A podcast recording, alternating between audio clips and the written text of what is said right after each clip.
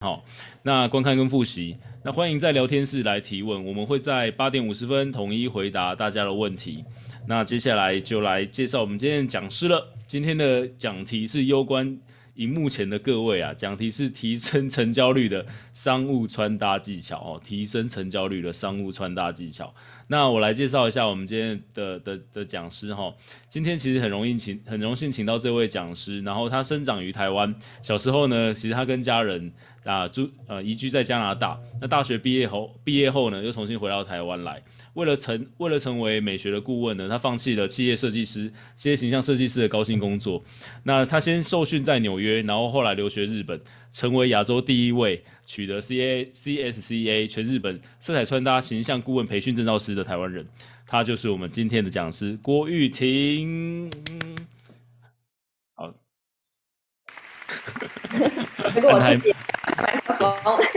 就我那个掌声按太慢这样。好，那玉婷可以开始帮我们就是分享一下你的简报哈。好哦，我先把这个切掉。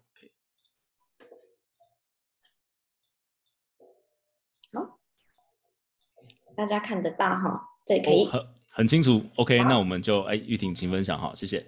好，那非常感谢大家都这么早起来听我分享。我今天要跟大家讲的内容就是提升成交率的商务穿搭。那提升成交率商务穿搭这件事情呢，不一定是在荧幕前面，我们现在已经开始可以人与人之间的。接触跟交流的时候，一样也是可以运用到的。那今天要分享的东西呢，会是软，比较着重在软实力的部分。软实力的部分，那软实力是什么？其实我们在讲形象顾问、形象学，很多人不是那么的确定，说里面的内容到底我可以知道什么。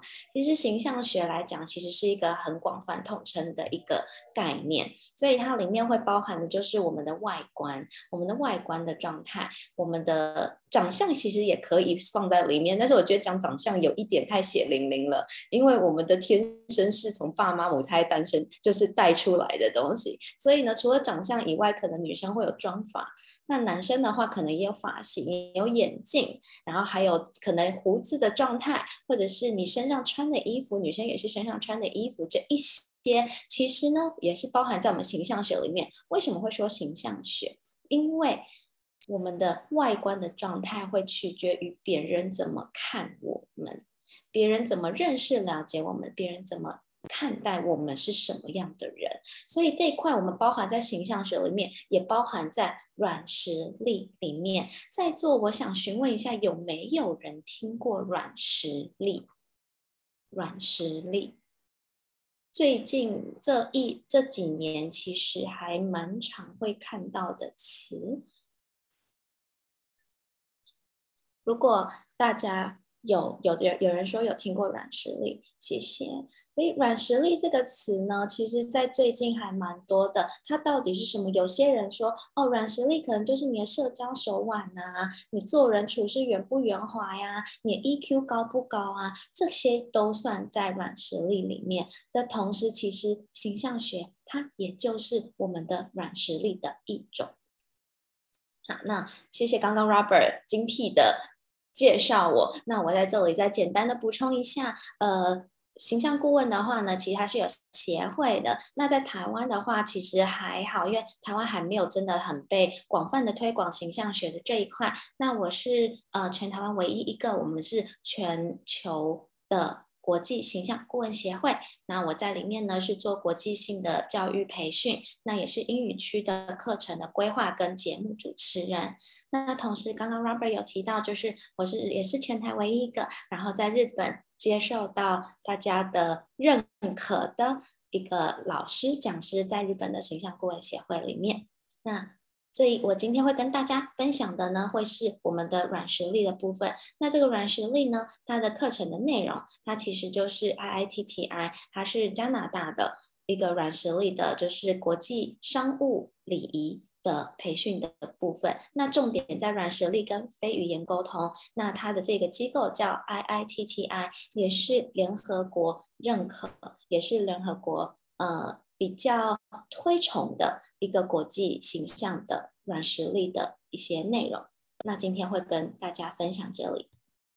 好，所以这块就是国际呃联合国认可的部分的话，就给大家过目一下。那软实力这一块呢，现在大家也陆续会有听到软实力这个词。那在软实力最开始、最开始、最早开始运用的话，基本上呢都是全球的百大企业。所以比如说 Intel 啊、Google 啊、Amazon 啊这一些大型的国际的呃企业里面呢，他们的文化里面其实着重在。软员工的软实力比硬实力来得更重要，所以我们学习自身了解到跟提升自己的软实力，其实会更容易人与人之间连接以外，成交率也会提升的非常非常的多。好，进入正题。我们在人跟人之间面对面的时候，第一眼见到的第一印象，先决的条件，大家觉得是什么？我第一眼认识你，第一眼看到你的时候，我觉得你这个人好不好相处？我想不想要继续跟你聊天？想不想要继续跟你有商务沟通跟往来的先决条件？这个在于第一印象是什么？我们说第一印象基本上大概。一秒到七秒就定生死，所以这个第一印象，头发和衣服，对，头发和衣服是有包含在里面的。所以头发跟衣服它的它包含在里面的话，它等于就是我们的什么？外观的一部分。我今天头发是怎么样子？我早上八点起床的时候，我来不及梳头，所以蓬头垢面的。然后我的眼屎可能还挂在我的眼角上。那给人家看到的状态，他们心理上的反应会是什么？啊，我今天要来听 Ellen 演讲，结果 Ellen 蓬头垢面的，然后眼睛上面还挂着眼屎。那我我，我应该从他身上学得到什么？大家心里面会第一个这样的反应吧。所以头发跟衣服，你今天穿什么？你今天外观是什么样子？大家其实会从这些资讯来先判断你是个什么样子的人。所以第一印象先决条件，整体来讲就是我们的外观。所以通常我们人与人之间见面的第一印象的时候，一个是外观，在对方还没开口说话的时候；再来当对方开口说话的时候，就会进入到声音。那继续侃侃而谈的时候，他的面部表情跟他手上会不会有一些动作，会不会群魔乱舞的摇摆，这些就会进入到动作跟肢体语言。再来，我们的大脑潜意识再来去统整说，好，我看了这个人外观，我听到这个人声音，他的动作跟肢体语言之后，我觉得他是个什么样的人？所以，我们每一个人都在评判。评断别人，每一个人都在评判、评断别人，尤其在这个第一印象的时候。所以，在这第一印象的时候，我觉得我们的生意谈不谈得下去，我们的合作愉不愉快，其实都在这第一次见面的时候的这七秒以内，这七秒的以内。所以，大家有没有觉得这一件事情有一点点的重要呢？好，所以外观不一定说你外观一定要长得很漂亮或很帅，然后觉得糟糕，我的长相好像不够好看，我是不是要去做医美？我是不是要去化浓妆？其实真的不是，这个外观真的重点在你的状态够不够顺眼，够不够体面。所以，我们常常会说，形象就是你个人的名片。也就是说，你在不把名片递出去自我介绍的时候，你的外观能不能撑得起你在做的这个本行，或者是能不能代表你自己，能不能代表你的头衔，能不能代表你的身份地位？所以，这个是我们的第一印象：外观、声音、动作、肢体语言，最后统整起来会觉得。我觉得这个人是个什么样的人？所以大家可以回想一下，有没有遇到过这个情形？是我跟一个人见面，或者是呃谁谁谁引荐我跟他，或许有商务的连接。结果呢，我们开会的时候，我第一眼见到他的时候，糟糕，这一个会议我开不下去呢，我有一点点想要恍神了。如果会有这样子的状态。也有可能你的脑大脑里面对这个人的第一印象或许并不是这么这么这么的好。那反推回来，我们自己在跟别人第一次见面的时候，我们有没有做到让别人对我们感兴趣，让别人觉得我们是可以好好的连接、好的合作伙伴的人？那这些都取决于我刚刚提到的第一印象。所以呢，第一印象刚才有提到过，有些人说是头发嘛，跟穿着衣服都是在属于外观的部分。那再来的话呢，其实外观属于什么？我们的外观会帮我们讲话。那外观其实属于的就是我们所谓的非语言沟通，软实力跟形象学都是我们的非语言沟通。所以非语言沟通就是当你不讲话的时候。有什么可以帮你讲话？我们的头发可以帮我们讲话。我们今天梳的头够不够干净利落？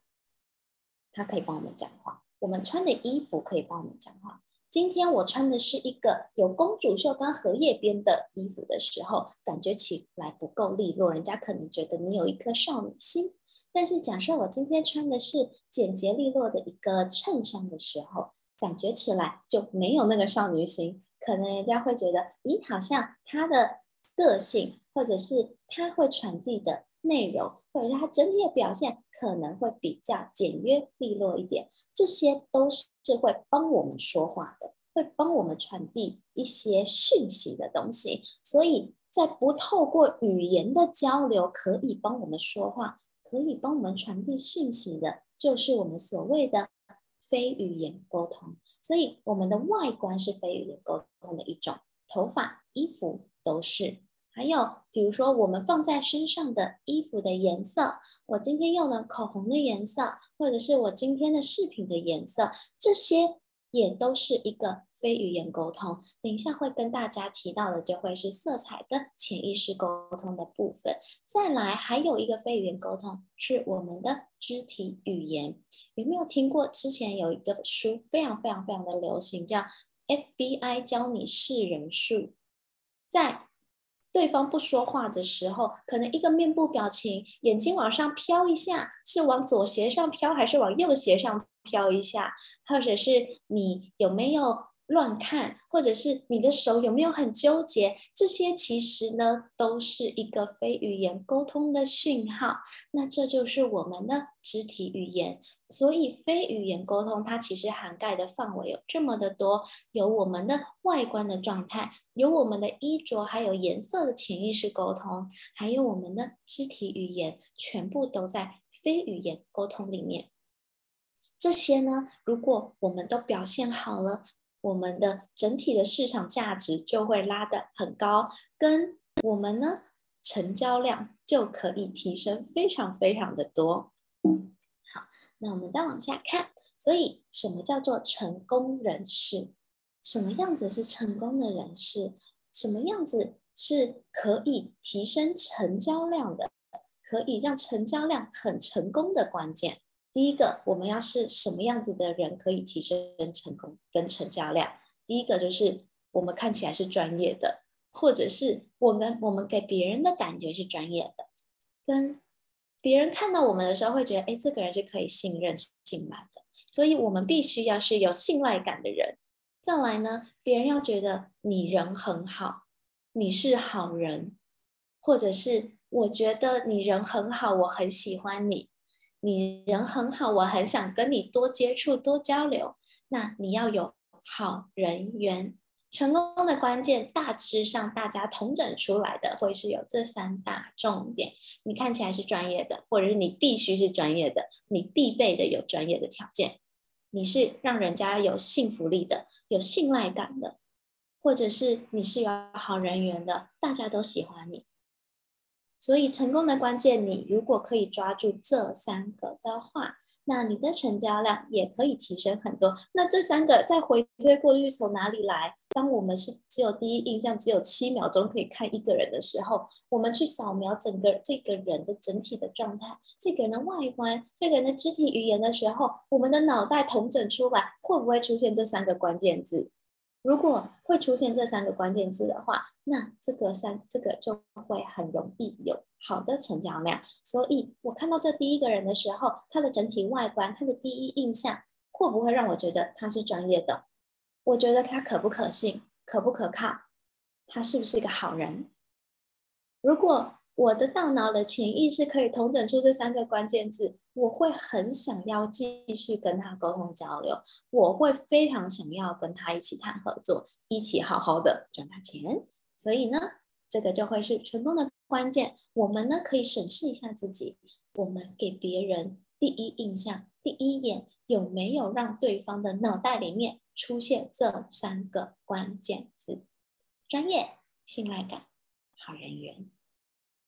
好，所以呢，我们再继续往下看，刚才讲到的，我们其实都是视觉型的动物，视觉型的动物。所以，我们大家其实很靠视觉的感官来去认识、了解一个人，视觉的感感官来去认识、了解一个人。所以，这视觉感官一不是我刚刚讲的你要长得多帅或多漂亮，而是你整体看起来是不是顺眼的，也就是我们的门面，我们的门面有没有顺眼，也就是干净、整齐、得体。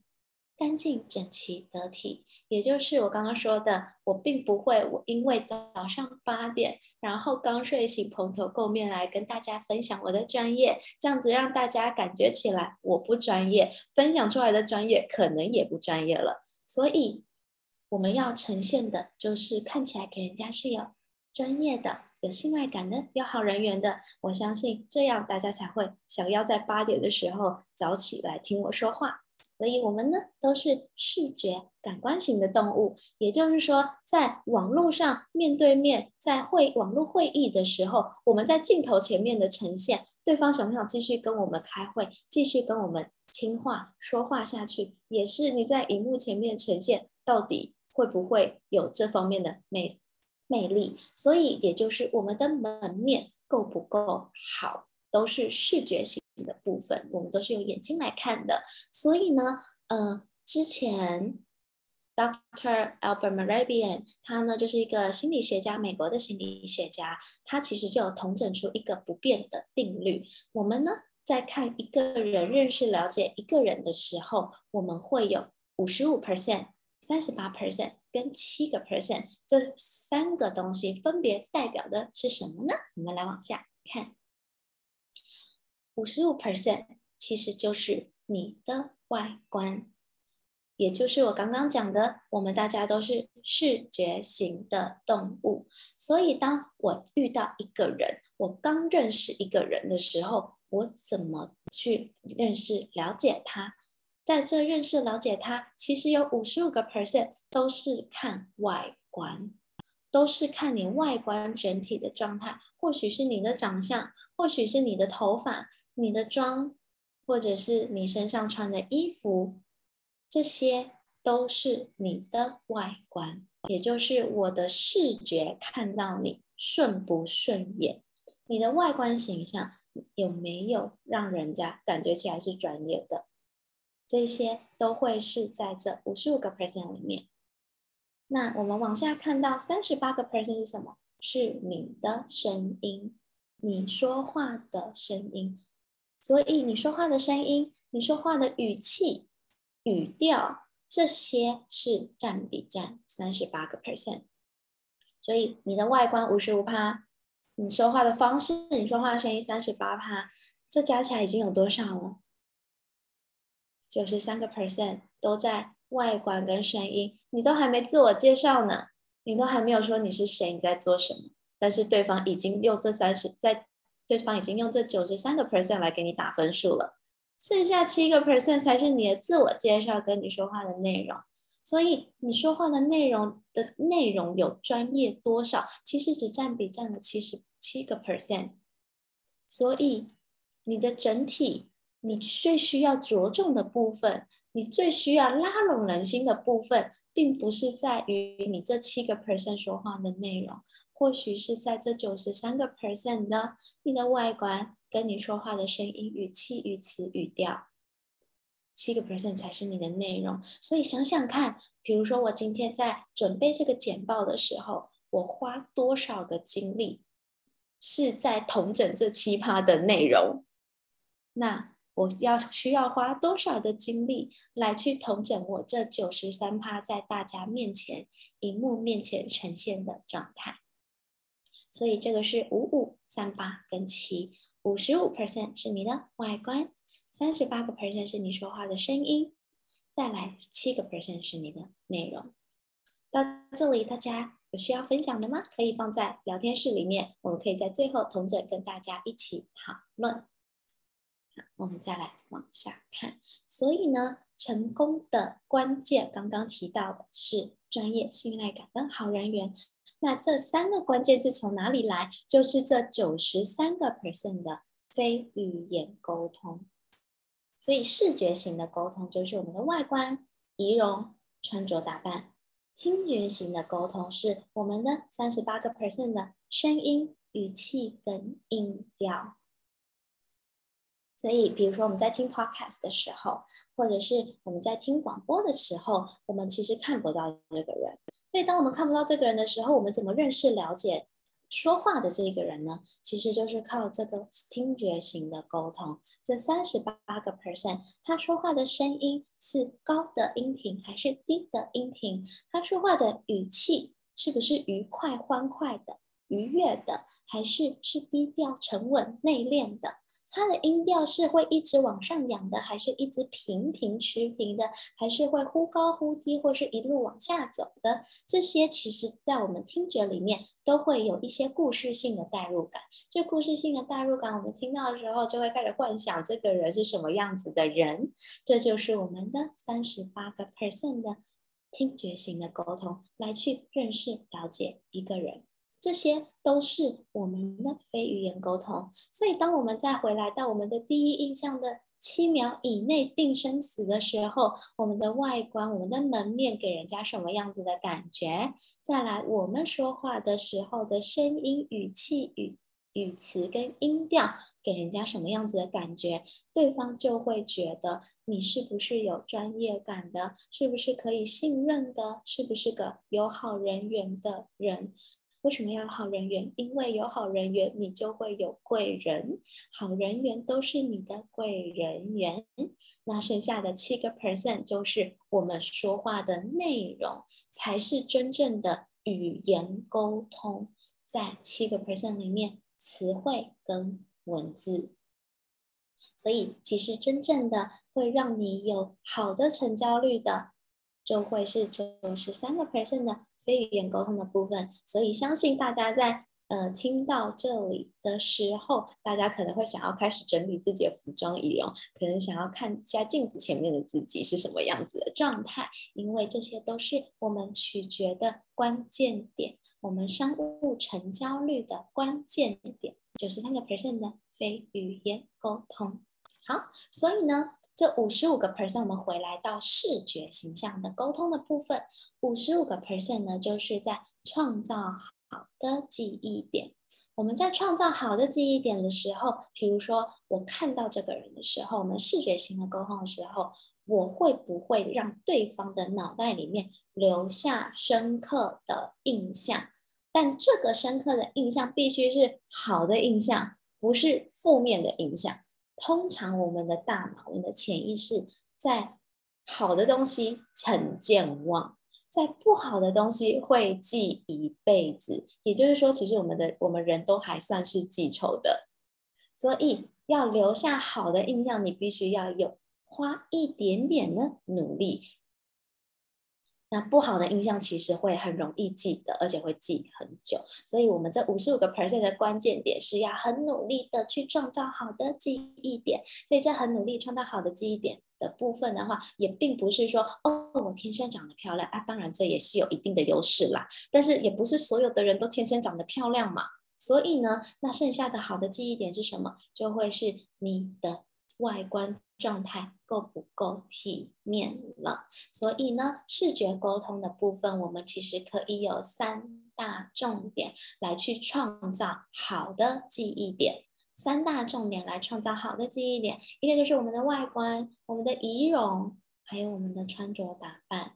那让人家感觉你是不是有品味的，你是不是有质感的，跟你的气质如何，这个都在我们的视觉型沟通里面。那很简单的，嗯，你可以，我们可以用色彩来去做潜意识的沟通，我们可以用我们穿在身上衣服的剪裁设计、衣服布料的材质来去用服装做平我们整体质感的沟通，我们也可以用肢体语言来去做我们的气质如何的社交的沟通。所以视觉型的沟通的三大重点，我们的门面。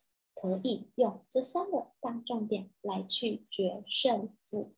所以呢，假设我们来用色彩的潜意识来连接到这非语言沟通的话，嗯，之前大概十月的时候，我在这里开过一堂色彩潜意识的课，里面其实呢就有带到我们怎么运用颜色来让别人认识了解我们，跟我们怎么用颜色。来去认识、了解他一个人的人格特质，他是什么样个性的人，跟他的天赋是什么，他心里面在想什么，其实都可以从颜色来去做分析。所以呢，在这一块色彩潜意识的部分的话，我不确定学院的部分有没有留档到十月的课程内容。如果没有的话，我只能跟大家说 sorry。因为那一堂课整体都在讲色彩潜意识的部分，我们可以从颜色来去幻想或认识了解一个人，因为他是用颜色冷读别人的技巧。那我或许可以也用颜色来让别人认识我，所以我可以用颜色来去创造我的人格角色的部分。所以假设我其实是一个傻妞。我会笨笨傻傻，反应慢，但是我又想要让人家觉得我是一个女强人，工作能力很好的女强人，那我就会用颜色来去让别人认为我是一个工作能力很好的女强人，而不会用颜色来让人家觉得，咦，这个人傻傻呆呆的，好像很好骗。所以这个是颜色的潜意识沟通的部分。所以呢，你喜欢什么颜色？你常常放什么颜色在自己的身上的时候，别人其实会用颜色来去看待你是个什么样子的人。再来的话呢，我们会去看你适合什么样子的颜色，你也可以用适合的颜色来把你整个人的优势、外观的优势带出来。然后呢，我们大家都是专业人士的话，你的专业形象能不能去定位？你的用颜色定调你的个人品牌，这些其实都可以包含在我们五十五个 percent 视觉形象沟通的部分。所以这里有非常非常多的形容词，或许大家可以挑选出三个对于自己最有代表性的形容词。我是有领导能力的人，或是我善于沟通，还是我吹毛求疵的追求完美。还是我有疗愈别人的特质，很多人都喜欢在半夜打电话来跟我讲一些他的疑难杂症来诉苦。或许我因为我有疗愈他人的特质，或者是我是一个有创造力的人，我是有创意的人，我脑袋里面的动词反应很快。你讲一，我可以跟你讲五六七八九十，都是有创意的人，或者是我善于社交。在一个完全不认识的场合，把我丢在那里，我一样可以跟所有的人打成一片。那或许是一个善于社交的人，又或者是我是一个知性的人，我很喜欢阅读，我很喜欢追求新知，还是我是成熟稳重内敛的人，我善于服务别人，或者是我很容易被别人信任或信赖，还是我是一个保守的人。保守其实不是不好的哦。保守其实挺好的，尤其是在团队合作里面。为什么团队合作里面有一个保守的人很好？因为当大家都太有创意、太理想化的时候，或许案子比较难真的执行，因为大家都太有创意了。如果有一个保守的人在后面帮大家拉一把。说，哎，等一下，等一下，大家思想太跳跃了。我们先从可以执行的、大家都做得到的，在预算内的事情来开始找可以执行的事情。好了，这样子，在团队里面，如果有一个保守的人，或许是一个不错的事情，又或许是我是个有权威的人，我很擅长出一张嘴，叫别人干嘛干嘛干嘛。发号施令，但我是个有权威的人，也要他有人格特这个这方面的人格特质才做得到，不然人家会觉得你谁呀？我们大家都是企业主，我凭什么听你的？所以，如果你有这方面的人格特质，也是你的一个天赋之一。所以，来看看三个代表你的形容词是什么。再来，我们可以挑选三个颜色。那因为色彩的部分比较完整的，在上一次提过，那这一次我们会速速带过，所以我们可以先选三个你喜欢的颜色。那这三个喜欢的颜色挑选出来之后，其实大致上可以统整出来你的天赋跟人格特质是什么。那跟你可以用什么样子的颜色来帮你做色彩方面的定位、个性跟沟通。所以我们来看一下这个人是谁，大家应该都认识他，但是。当大家都认识他的时候，我们不看到他的脸跟他的头，我们只看他的身上放的东西，身上穿的衣服跟那些衣服的颜色，我们是不是可以很迅速的联想到他是谁？所以呢，大家应该知道吧？他是我们呃美国的前任总统川普嘛，川普。所以为什么我们不看到他的头，我们可以知道他是川普？不一定是他的体型哦，因为肯德基叔叔也是这个体型，但是因为他身上放的颜色，他大部分出席在公众场合的时候，他都是这三个颜色放在自己的身上。现在美国总统就不一定都是这三个颜色在自己身上，但是川普当时都是鲜艳的红色领带，没有错，配上白色的衬衫跟蓝色的西装外套。那为什么他都会锁定红色跟蓝色在身上？有些人跟我说，因为美国国旗就是红蓝白，也是，也是。那为什么现在的总统他不一定拥有红蓝白在身上？所以颜色它代表的含义是什么？红色是领导力的颜色，蓝色是给人信赖感的颜色。所以当他都把红色的领带放在身上的时候，蓝色西装外套都放在身上的时候，他用这个颜色来去跟别人做潜意识的沟通，说我是这个国家的领导人，大家听我的，而且我说话是有公信力的，我说的都是实话，你们大家都会相信我，这是潜意识的沟通。那当然啦。他讲的话也不一定都是实话嘛，但是呢，他用颜色来去说服大家，所以他一直都还是有很多很多很多的信徒跟信众死忠于他，也是有原因的。所以我们说红色代表的是有领导能力的颜色，也就是说，假设今天我是个领导人的时候，我是不是可以善用红色在我的身上？当我带一个团队的人出去的时候，别人怎么能够在一眼一群人当中立刻锁定我是这个团队的领导人？我们可以帮他的吗？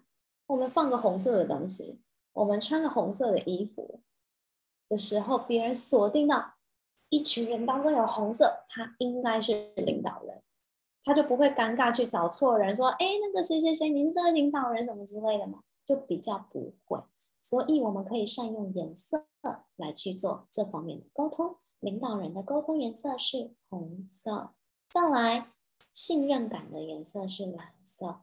所以很多公司行号他们的 logo 很喜欢用蓝色，代表我的企业是可以被相信的，我们是有信赖感的。”公司，那其他的颜色，它各自都代表他们自己的含义。所以，假设大家自己选出来的三个颜色有没有代表你的人格特质，它你就可以善用到这些颜色，放在你的身上来去帮你说话。好。再来的话呢，还有一个外观型的沟通，也是用颜色的，但是它跟我们的色彩潜意识比较不一样。这个呢叫做我们的个人色彩，有有些人也叫个人基因色彩，也就是你适合的颜色。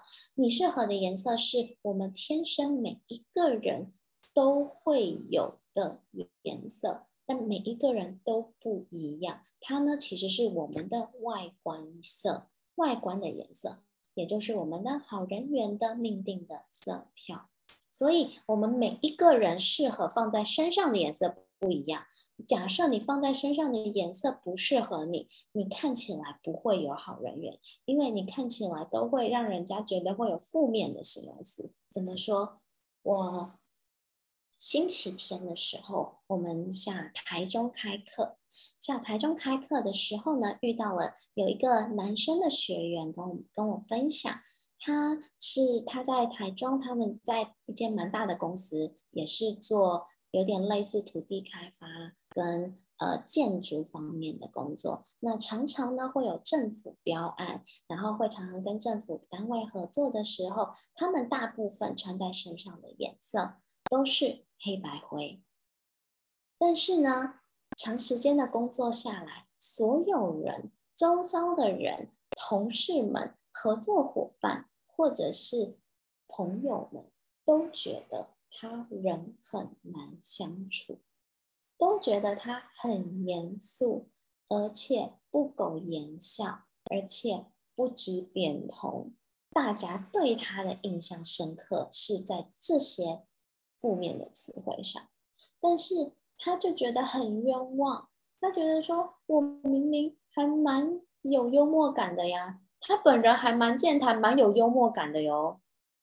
这个真的不是他的自我感觉良好。在我跟他聊天完之后，整体的过程来讲，他是一个很擅长聊天说话的人，因为毕竟他也是做业务嘛，所以他很有幽默感，而且他给人家感觉是很好相处的，应该会是有好人缘的人，而且是有信赖感的人，感觉起来是很可靠的，说话也很沉稳内敛，而且可以。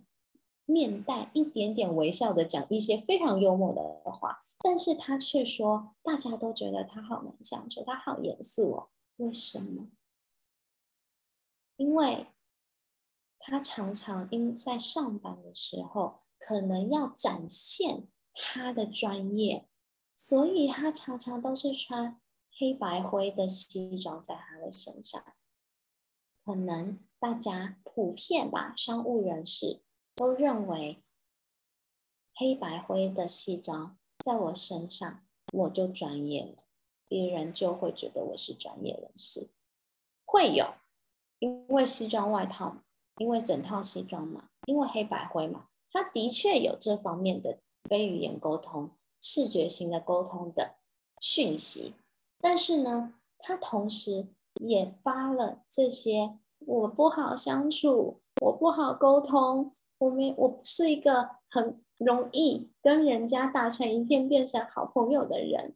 我看起来很严肃，我看起来很，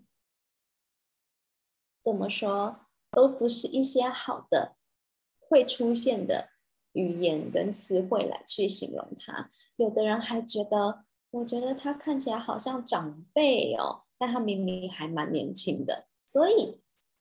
因为他放的黑白灰的颜色在他身上并不是那么的适合，所以当他的外观形象在黑白灰里面会有这些不适合的状态的时候，人家就会觉得会有这一些，比如说你很严肃啊，你很严谨啊，你不好说话，你好像个性很难搞啊，等等之类的负面的。印象出现，所以我们说颜色它可以用潜意识沟通，但是当你放了不适合自己的颜色在身上的时候，比如说你的脸明明是三十岁的脸，但是你穿了黑色，你这个人变四十岁，人家就会觉得你年纪很大，或者是你的脸其实你明明就是一个好沟通，或者是有一点点呃说话很让人家心情愉悦的人，但是你穿黑色的时候。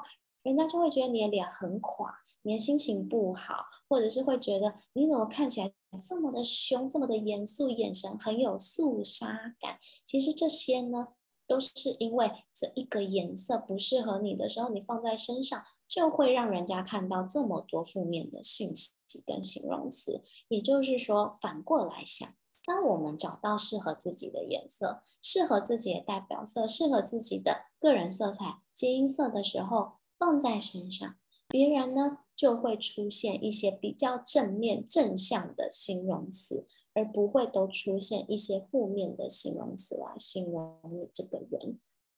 所以在第二个视觉形象色彩的沟通力来讲，第一个我们会说色彩潜意识的部分，第二个就会讲到个人基因色彩的部分。那个人基因色彩在用用在男生身上，我们可以看到有这么多不同的西装整套的颜色可以穿戴在我们的身上，而不是永远只有黑白灰来代表着我们的专业形象。其实真的有非常非常多其他的选择，那这些其他的选择，在我们穿戴在自己身上站出去的时候，别人会怎么样形容我们？当它适合你的时候，基本上都是好听的话。那有些人也会拍形象照，形象照我真的看到好多人的形象照都是黑白灰的整套西装。其实我相信你们大家都会有其他更好的选择，所以找到适合你的颜色。个人基因色彩的时候，你可以知道怎么样去把好人缘的颜色搭配在你的身上。所以我们要怎么知道我们个人基因色彩？欢迎大家预约我来帮你们大家来知道你们的个人基因色彩跟配色的部分。所以男生女生其实都有非常多不同的颜色可以运用来去让别人。可以重新的认识、了解你，重新的审视你，跟重新的对你有另外一番好的形容词。之前呢，之前也有一个学员来跟我分享，他说在上课之前，别人都觉得他很没有存在感。虽然他在 Google 里面工作，虽然他带团队，但是大家觉得他不太有存在感。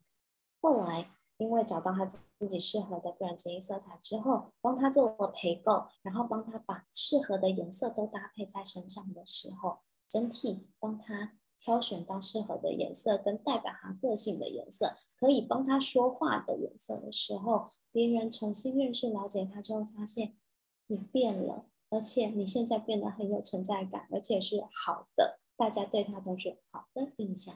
所以在个人色彩的部分，大家如果好奇的话，欢迎可以搜寻个人基因色彩检测。所以呢，它可以放在哪里？它可以用在染发，女生可以用在彩妆，可以用在身上的衣服。男生呢，眼镜、手表、身上的衣服、配件，这些都是可以运用的。所以，当我们找到适合我们的颜色的时候，可以提升我们的整体专业感，增加信赖感。或者是强调我们的个性，做人强调我们的人格特质。很多人现在都做个人品牌的时候，大家都是一样的专业类别的话，你要怎么在一样的专业类别里面脱颖而出，让创造对方的记忆点？其实就是在你的个人品牌怎么样子建立？那你有没有强调你的个性，让人家记得认识你？或者是可以增加威严，或者是增加沟通社交力，或者只是看起来有气色、有精神也不错。感觉起来，女生的部分很多会想要看看起来是知性的，或者是有女人味的、有亲和力的，看起来温柔，不要太肃杀感。或者是有些人就想要变年轻，女生会想要再优雅一点。这些其实都可以用颜色来去做转变。所以。所以，我们天生命定的颜色，它其实就是可以有效达成我们目标的另外一种沟通色。那我来跟大家解释解释一下个人色彩这件事情到底是怎么来的。其实呢，就是在我们一九六零年代的时候呢，美国总统选举的时候来的。所以那个时候有甘乃迪跟尼克森，他们两个在选战。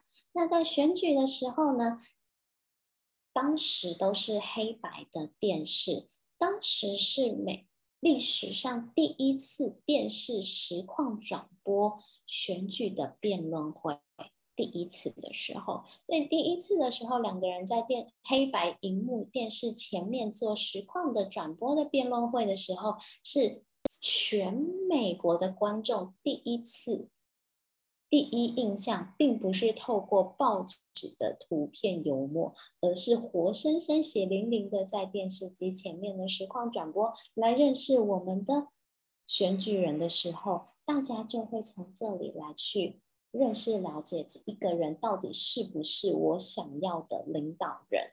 所以当时呢，甘乃迪呢，他就有请形象顾问来帮他。打理他的整体的外观，虽然只是黑白的电视，但还是有用的哟。所以呢，当大家当时看了辩论会之后，就觉得他本来其实也就年轻，但是呢，年轻的时候也代表着经验不足。所以其实很多人会觉得，年轻又经验不足的话，他真的可以领导我们吗？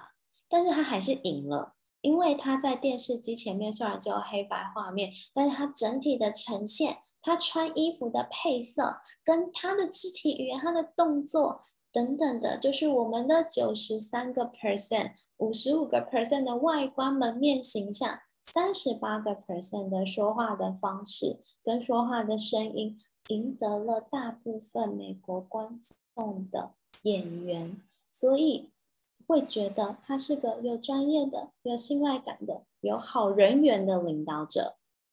那反观尼克森，虽然年纪也比较长，所以他在呃政坛上面的经历跟资历也比较多，感觉起来应该会是大家觉得比较想要的领导人。但是呢，因为他没有聘请形象顾问来帮他打理他的外观门面，他在第一次的。辩论会里面，别人就觉得他很没有精神，然后他说话感觉很严肃，好像他比较独裁吧，好像不会听我们大家的声音来帮我们大家做事情等等之类的一些心里面的 OS 会跑出来，所以大家对他第一印象就会是觉得是没有什么，没有什么精神，然后有一点点俗气又有点严肃的一个长辈。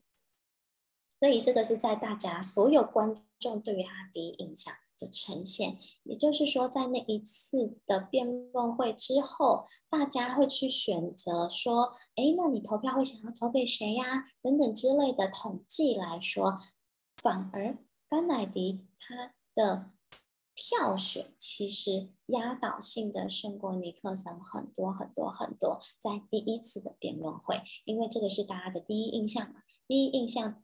植入到脑袋里面很难再改变，很难再改变。所以后面呢，还有第二次、第三次、第四次的辩论会的时候，尼克森原本以为我可以靠实力取胜，但是第二次辩论会也还是输了。第三次的辩论会，糟糕，好像甘乃迪是用外观来取胜，那我来请了一个形象顾问来帮我打理门面好了，但是太晚了。所以最后，就算一直拉锯到很接近，他还是输了。所以，并不是代表说我们形象顾问有多多么的重要，其实是在代表说你的外观门面在第一印象定生死的时候，其实很重要。好，所以呢，这个是他们当时的照片。他们当时的照片的时候呢，因为因为是黑白的，所以我们已经很难去考证说当时第一次辩论会他到底穿什么颜色。但是因为是黑白的，我们可以看到的是对比很高。那当对比很高的时候，我们可以感受得到，就是它看起来会让人家印象很深刻。反观于另外一位的时候，因为颜色就。暗淡暗淡的，糊糊的，感觉起来他的五官跟整体的精神的感觉，还有那一个强烈可以植入到脑袋的记忆点，会比较薄弱一点点。也就是因为在这个选战的关系，所以形象顾问跟这一个个人色彩的。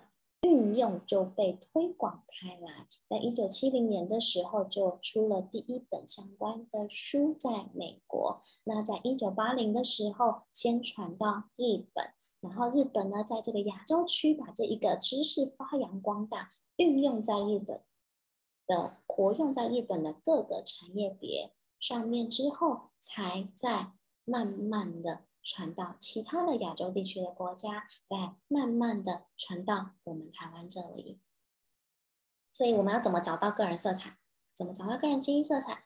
一个方法就是来找我，或者是其他的专业色彩分析师来去帮你找到适合你的颜色，然后来运用适合你的颜色。来帮你做个人品牌的定位，或者是来帮你做整体的配套服装的仪容的打理。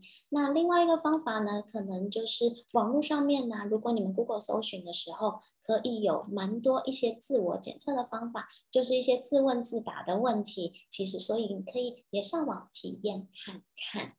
好，那其他的部分的话，还会有视觉形象沟通的部分，会有衣服，你的服仪。所以你的服仪的话，你的衣服运用的剪裁线条，或者是你衣服用的布料等等的，它也会是我们五十五个 percent 的着装的沟通的视觉形象沟通的部分。所以我们的衣服服仪代表的是我们的身份。我们的身份也同时是我们呈现的样子，所以假设你平常都穿运动服的时候，运动服代表什么？休闲。所以当你平常都穿着运动服的时候，代表着休闲，它就会在潜意识里面催眠着我们，我们的就是休闲就好。但是呢，当我们每天上班的时候，我们都很注重我们自己的穿着的时候，我们都比如说穿着衬衫。也不一定说一定要穿着整套的西装，但并不是休闲服的时候，我们或许在植入到潜意识里面的说服力，植入到潜意识里面，我们的呈现可能会多一点点的专给人家感觉的专业感跟利落。所以，我们放在身上的服装，在潜意识影响着我们，我们穿着。不仅仅代表着我们的身份地位，也同时在潜意识会将我们成为我们所穿着的这个着装的身份地位。所以其实呢，我们自己穿的衣服会影响我们的大脑，我们的大脑也同时影响着我们穿的衣服。那这是我们对于个人自己的内在层面。同时，我们跟别人见面的时候，别人的大脑也会。看着我们所穿戴的样子，来去给我们做角色扮演的评分、评断跟评判。好，所以比如说，我们来看一下这一个人，他身上有刺青，然后他穿着像这样子的没有无袖的衣服的时候，他的这样子的站姿，我们可以感受到他可能是什么样子的人，是什么样子的行业。或者是什么样子的身份地位的人，我们其实看他大概不需要七秒吧，我们大概一眼大概就会觉得说，嗯，他可能是修理车子的人吧，他可能是刺青师傅吧。这些讯息从哪里来？其实都是从他的外观呈现来的。但或许他不是修理车子的人，他或许也不是刺青师傅。他或许穿上了医师袍之后，发现原来他是个医生。所以，我们的外观，其实我们的穿着、我们的着装、我们的门面，都还蛮重要的。所以，分享到这里的时候。或许大家除了想要照照镜子、整理自己的服装仪容以外，或许会开始回想到，那我的衣柜里面有什么样子的衣服，其实是可以真正的代表我的职业别、我的身份地位呢？大家可以再重新认识、了解一次自己，或者是重新审视一下自己的着装跟自己的衣柜，有没有在穿着上面。把你的成交率、成交量拉高的重点，其实五十五个 percent 在你的视觉型的沟通，三十八个 percent 在你的声音的沟通，剩下的七个 percent 才是你说话的内容物。好，所以现在。八点五十五分，我其实呢还准备超多东西跟大家分享的，但是呢，今天时间的关系，希望还有机会可以在早上八点。全球华人营销学院持续的跟大家分享我的专业，我是上品形象学的创办人 Ellen 郭玉婷。那以下呢都是可以搜寻到我们的方式，给大家做参考。那想要做个人色彩检测的，也欢迎来找我们预约一对一的咨询。好，太好了，我们谢谢玉婷今天的分享，但是还没有结束哦。好，我们这边我这边有几个小问题，然后想要跟玉婷聊一聊了哦。那我们刚才玉婷有聊到，就是说其实除了我们的个人基因色彩检测，其实玉婷刚才也有提到关键字，就是形象打造啊，衣柜哈、哦，这挑选穿搭的这个客制化的形象打造服务。那那你在这些服务的过程之中啊，能不能为学院的大家用可能用口述的方式来分享一些呃你成你的成功案例，或是印象深刻的案例？我成功案例嘛，之前有一位女生，好了，我叫女生好了，一个女孩儿，嗯、她呢是在公家机关工作的，但是呢，她看到了总统府的形象团队有一个职缺。他就想要进去里面工作，他就想要换到这个单位去，但是呢，这个单位非常非常非常的抢手，所以呢，他就觉得他不确定他能不能取得，他就来找我们来协助他。那我们来协助他的时候，第一个就是先帮他寻找到他适合的颜色，之后呢，再来带他做陪购，把整体的服装仪容都做好了之后，再带他去拍一个看起来可以代表台湾门面的。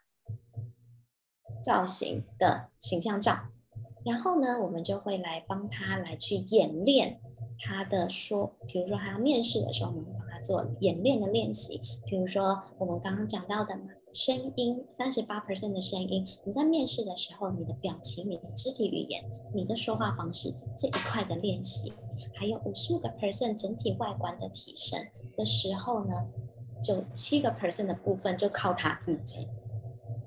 那我们帮他处理了这九十三个 percent，然后他就一路过关斩将，到剩下二选一的时候，他那时候打电话给我们说怎么办？我觉得有一点点可能会被刷下来，因为对方那个女生她好像有背景。那我们只能安慰他说：“那你也尽力了，我们也都尽力了，我们就最后一关再试试看，努力一下。”但最后拍拍手，很开心的，对方就算有背景，他还是取得了这份工作。他现在在总统府里面的形象团队里面帮大家服务。所以，我们如果有的时候会有一些活动的时候，你会看到他应该就是后面的移动的那些工作人员。这个是我们其中的一个服务案例。哇塞，这个厉害耶！这个厉害耶！哇，是总统府的这个打造哇，所以其实刚才有听到一个很重要的啊，因为除了呃色彩的检测，除了挑选的穿搭，其实你还帮他去，因为他的他的目标，你还帮他去训练他的呃可能仪态啊，或是口语表达各方面来符合他他想要挑战的的的职位，所以其实这都在你的服务之中。那玉婷，如果像我们今天就是可能我们呃，因为华人营销学院其实很多听众，然后呃不仅是女生哦，男生尤其也是哈。今天我们呃玉婷其实用了大量的的个案，像是还里面还有提到川普。那在玉婷的呃服务之中啊，大概它的流程会是怎么样的？玉婷要不要趁这个机会来最后可能跟大家介绍一下？或者跟大家说明一下，因为其实你真的做的事情，真的是我真的觉得是垂直整合了很多东西。垂直整合一条龙服务。对，我很怕你就是哎、欸，大家只知道哦色彩，或者只知道说哎、欸、商务穿搭，我觉得这有点可惜。我想要给你一点时间，然后你把这些东西，把你的服务就是哎讲，这个跟你说明一下，这样子，谢谢。谢谢谢谢 Robert。基本上呢，其实我们这边服务的人跟职业类别真的非常非常的多。那因为在会来这边的听众大部分是专业人士，所以专业人士来找我们的时候，第一件事就是我们想要知道他想要变成什么样子。看你是不是常出现在电视机前面的人，你是不是有自媒体，你是不是有自我品牌，这些都会是我们必须要考量的。然后再来就是你想要怎么样子去提升你自己，你想要怎么样去提升你的成交量，或者是你想要去怎么样提升你的好人缘，跟提升专业度，跟提升信赖感，在这一块的话，我们会去帮他做客制化的一整套的系统的提升跟流程，还有培训，所以我们会有一。对一的，大致上对于这些人都喜欢做一对一，比较可以客制化。那当然我们也是一样，先帮你找色彩，帮你找到颜色。假设你是女生，我们教你怎么帮自己画出适合你的妆容，怎么样帮你做妆发。因为有些人做自媒体的时候，他可能也要梳妆打扮整齐一点在荧幕前面。有些呢去棚内，比如说会常常上节目的，不一定。不一定会有，呃，化妆师真的把你整套打理得很好。有些人都是要自己把自己梳妆打扮好才会镜头录影的。那我们会教你怎么去打理你自己，还有你的衣服怎么调会是适合你的。那你的个人品牌，你的颜色。我们说企业会有 CIS，我们做个人品牌的时候，我们也可以做自己的 CIS。那你的个人品牌的颜色，你要怎么去定位？那它会最凸显你，跟最容易让观众对你创造好的记忆点，这些都是我们会帮他挑选的部分。再来就是你的衣服你要怎么搭配，你的布料怎么选，你的衣服设计、剪裁设计可以怎么选，来去做你。整体的优势跟优化，然后最后很多人就会选择的就会是我们的仪态的部分。那很多人觉得仪态其实就像空姐那样，其实不是。我们的商务仪态就是我们会培训你怎么说话，你是不是需要常常公开演讲？那公开演讲的话，你要怎么样子去让对方觉得你的观众觉得你是有说服力的人，有公信力的人？这些就会是我们在培训的部分。所以其实。真的啊、我很少听到，就是说，哎，一个形象的顾问，然后他其实是从你的目标去下手，说，哎，你的目标想要什么，然后我们看能不能，哎，从前面，然后一直到最后一里路，帮你把整个东西串起来，然后最后是，哎，你的形象整个升级了，你在商务上面，然后是在职场上面的竞争力也整个提升了。我相信这个这件事情对。玉婷来讲，应该是有非常有使命跟成就感的，她才会很喜很喜欢做这件事情。那我们今天呢，非常非常开心，就是说，哎，我画面一直分享失败。Anyway，我们今天非常开心呢，那请到玉婷，好，然后最后再感谢玉婷，然后今天来参加我们这个，来给大家一些分享，然后也期望呢，就是在明年呢，哦，也很快就到了，继续邀请你来讲讲，回来讲讲色彩。好，刚才提到就是色彩这部分，也是你非常 focus 的一环。那跟大家预告一下呢，我们明天呢、我们明天啊，十二月十五号星期三，那我们明天的讲师是 Amy 老师，然后艾米老师，他是知识图卡的教练，可能很多人不知道什么叫做知识图卡哈，知识图卡就是在啊帮你把就是也是配色，然后这样让你把那个视觉的这些啊简报也好啊，或是一些在在视讯视在社群网络上想要呈现的画面也好，让内容可以轻松的好读。好，他会他会分享知识图卡的几个技巧给大家。那请大家在啊、明天早上八点钟，然后继续聚焦在我们全球华人营销学院，明天继续上线，然后来分享新知，呃吸收一天的养分。那祝大家今天工作愉快，祝玉婷今天工作愉快顺利。那我们就到就到现在九点零三分，我们就到这边结束喽，谢谢大家，拜拜。